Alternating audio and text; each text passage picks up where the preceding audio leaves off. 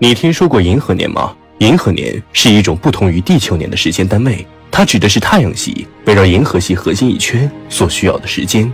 那么一银河年等于多少地球年呢？根据目前科学家的计算，大约为两点五亿年左右。两点五亿年对于我们来说是一个遥不可及的时间单位，足以轻易地覆盖我们整个人类文明的历史。那么银河年究竟是怎样计算的呢？它又和我们在地球上所定义的年有什么区别呢？年其实是人类在地球上所定义的时间单位，在人类日常生活中，一年代表着三百六十五天，也就是三百六十五个日夜。而这一年的具体数据其实来源于我们地球围绕太阳一圈的时间，也就是说，一年通常是指地球绕太阳公转一周的时间，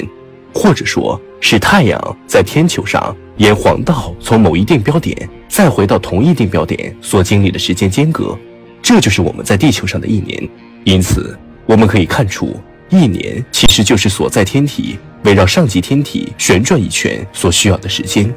由于在整个宇宙中，我们几乎找不到两颗天体有着相同的轨道以及公转速度，因此，在地球以外的其他星球，它们对于年有着不一样的定义。以我们太阳系内的天体为例，